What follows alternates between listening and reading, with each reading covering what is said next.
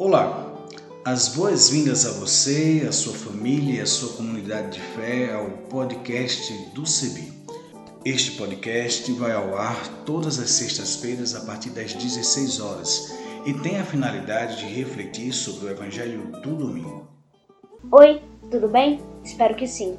Quero convidar você a aderir à hashtag para todos verem. Vamos nessa? Vamos juntos? Eu sou Isaías Torquato, reverendo anglicano da paróquia anglicana São Felipe, na cidade de Goiânia, estado de Goiás, da Diocese Anglicana de Brasília. Aderindo à hashtag para todos verem, permita-me fazer a minha autodescrição. Eu sou pardo, tenho cabelos crespos e encaracolados, uso barba e também uso óculos. E vou estar com vocês semanalmente apresentando outras pessoas que farão as narrativas das reflexões bíblicas e também lendo os textos produzidos por essas teólogas e teólogos a partir da reflexão do domingo. Nós vamos partilhar com vocês reflexões bíblicas produzidas por teólogas e teólogos de vários lugares do Brasil e do mundo. Venha conosco. Vamos nessa caminhada comum, esperançar tempos novos para fortalecer a vida.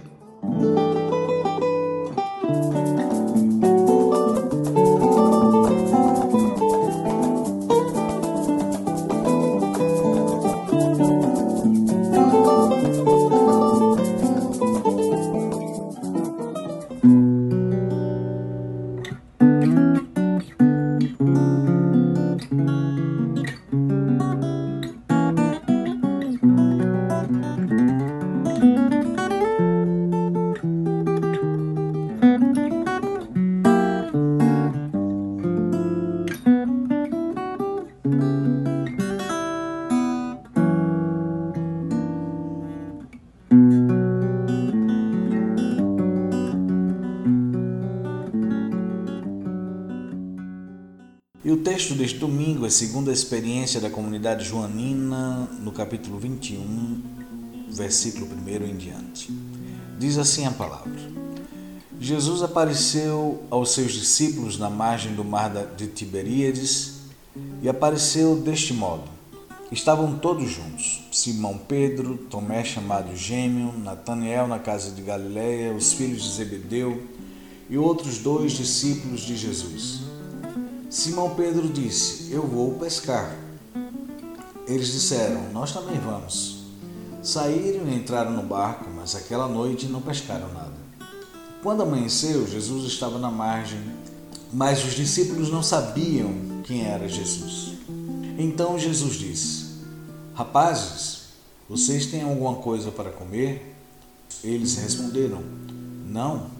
Então Jesus falou: Joguem a rede do lado direito do barco e vocês já serão um peixe. Eles jogaram a rede e não conseguiram puxá-la para fora de tanto peixe que pescaram. Então o discípulo que Jesus amava disse a Pedro: É o Senhor. Simão Pedro, ouvindo dizer que era o Senhor, vestiu a roupa, pois estava nu, e pulou dentro d'água. Os outros discípulos foram na barca que estava a uns cem metros da margem. Eles arrastavam a rede com os peixes.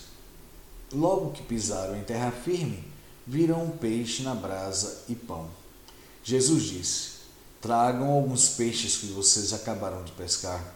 Então Simão Pedro subiu na barca e arrastou a rede para a praia. Estava cheia de cento e cinquenta e três peixes grandes Apesar de tantos peixes, a rede não arrebentou. Jesus disse para eles: Vamos, comam.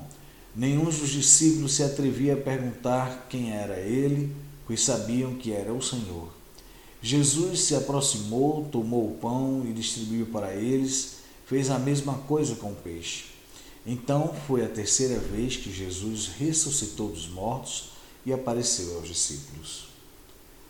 Depois de comerem, Jesus perguntou a Simão Pedro: Simão, filho de João, você me ama?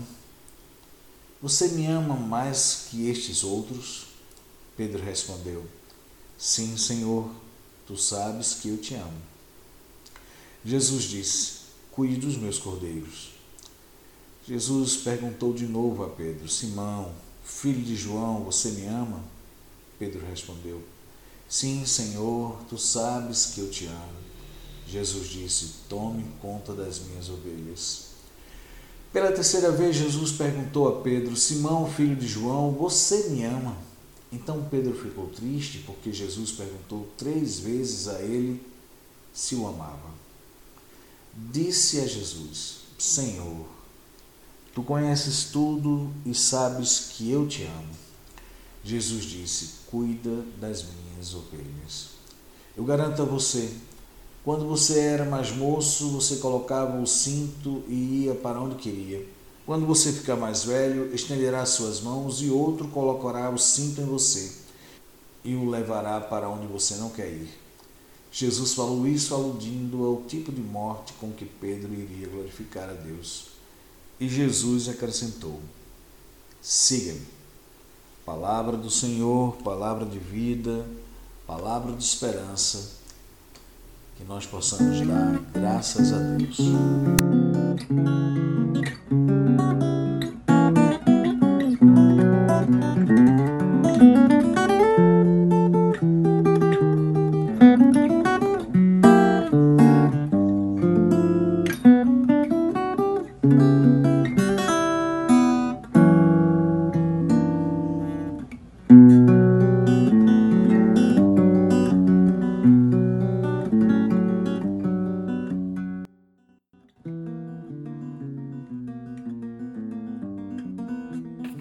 Ressurgiu. O mistério da ressurreição é um dos capítulos mais caros e raros na história do cristianismo. Uma experiência mágica em que se funda a fé cristã. Sem a ressurreição não haveria a memória das andanças daquele homem que abalou as estruturas do seu tempo com uma mensagem revolucionária de amor e justiça social. O evangelho deste domingo traz essa memória nos escritos da comunidade joanina que, segundo consta, trata-se de um trecho acrescentado posteriormente ao término do Evangelho, sendo o capítulo 21 um apêndice que nos conta sobre o encontro de Jesus com seus amigos após sua ressurreição. Imagino a desolação e frustração daqueles homens ao se verem obrigados a fugir da ira dos poderosos que haviam prendido e crucificado o Mestre injustamente, demonstrando toda a sua fúria contra aqueles e aquelas que questionavam o sistema, como Jesus o fez. O medo havia tomado conta dos seus corações e a única ação possível era fugir ou se esconder. A fuga, neste caso, se torna uma estratégia de sobrevivência do próprio movimento de Jesus, pois se o grupo fosse preso ou morto, como se daria a continuidade da missão?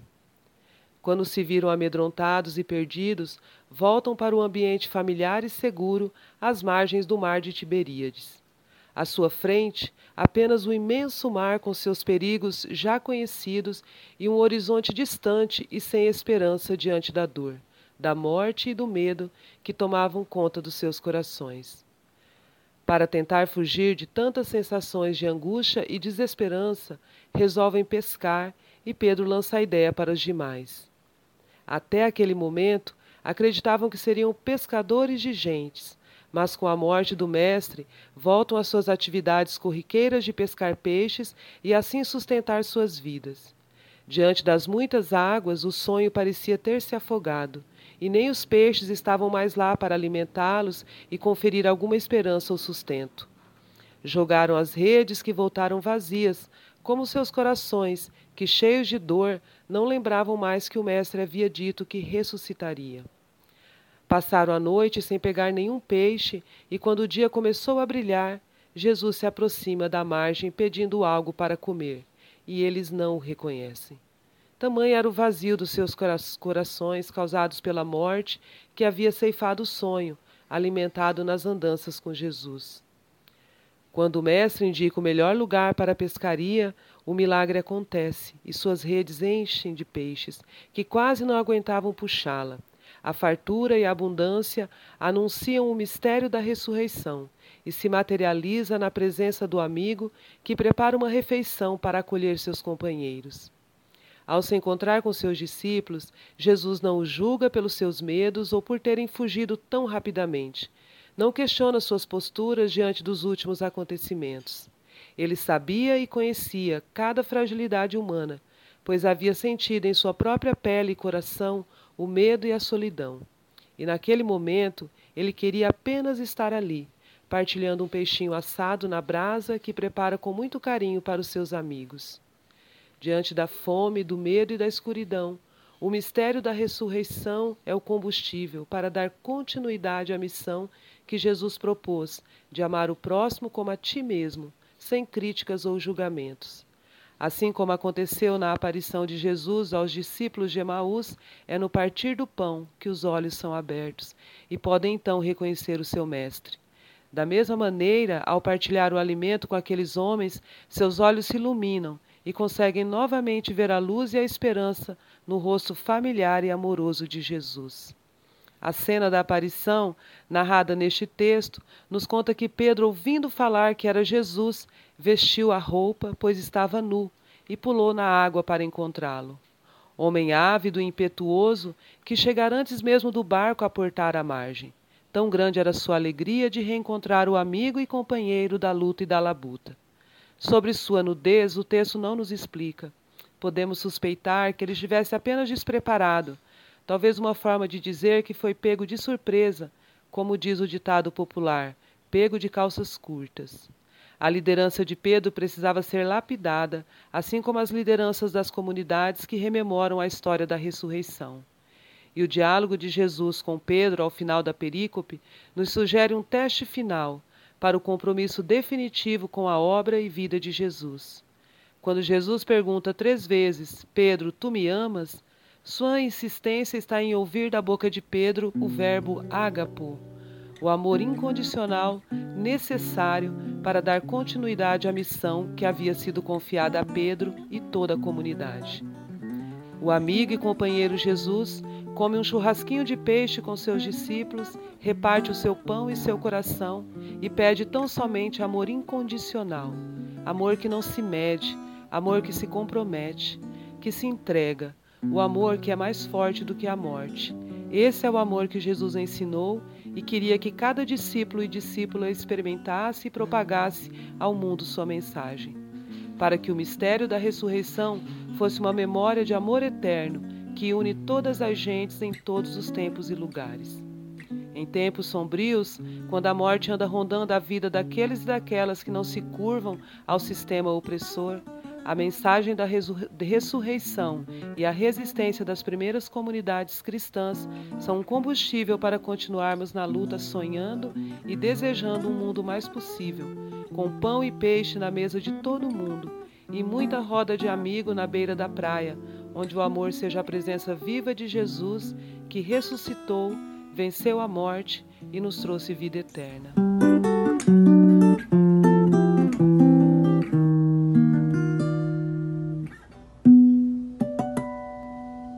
Olá, pessoas amigas e queridas que nos ouvem. Eu sou Lilian Sarat de Oliveira, conhecida também como Lilith, pastora Lilith, pele branca, cabelo liso e curto, de cor grisalha, natural. Sou filha de Maria Luísa e Otoniel, descendente de Paraguaia, minha mãe, e nordestino, meu pai. Nascida em São Paulo, por acaso, mas criada em criada, educada e, e vivida em Mato Grosso do Sul, centro-oeste brasileiro. Hoje na, morando em Dourados, segunda maior cidade do estado, uma grande população indígena, Guarani Kaiowá, divisa aqui com o Paraguai. Estou no momento no quintal da minha casa, embaixo de uma mangueira, fazendo esta, este áudio. Eu sou teóloga, formada na Universidade Metodista. Sou também das Ciências Sociais, formada na Universidade Federal da Grande Dourados. Fiz mestrado em Educação, então sou professora, pastora e também faço parte da economia solidária, feminista. Milito no movimento de mulheres da cidade, na Frente Feminista, e sou uma das conselheiras e assessoras do CEBI do Mato Grosso do Sul. Um prazer estar com vocês.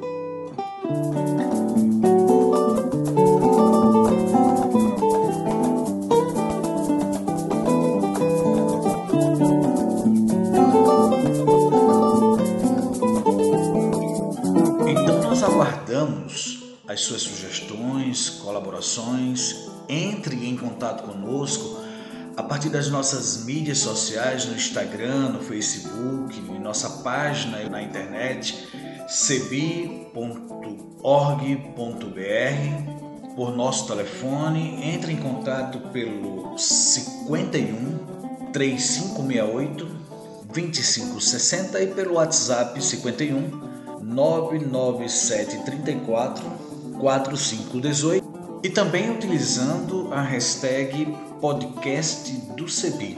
Até o nosso próximo encontro. A trilha sonora que você acabou de ouvir é a canção Olha a Glória de Deus Brilhando, de Zé Vicente, e também a canção Desça como a Chuva, da irmã Agostinha Vieira, interpretadas pelo violonista Remo Stockholm Jr., da cidade de Recife, Pernambuco, e o design sonoro desse podcast foi feito por mim, Isaías Torquato, e a direção geral é da Coordenação Nacional do Centro de Estudos Bíblicos, CEBI.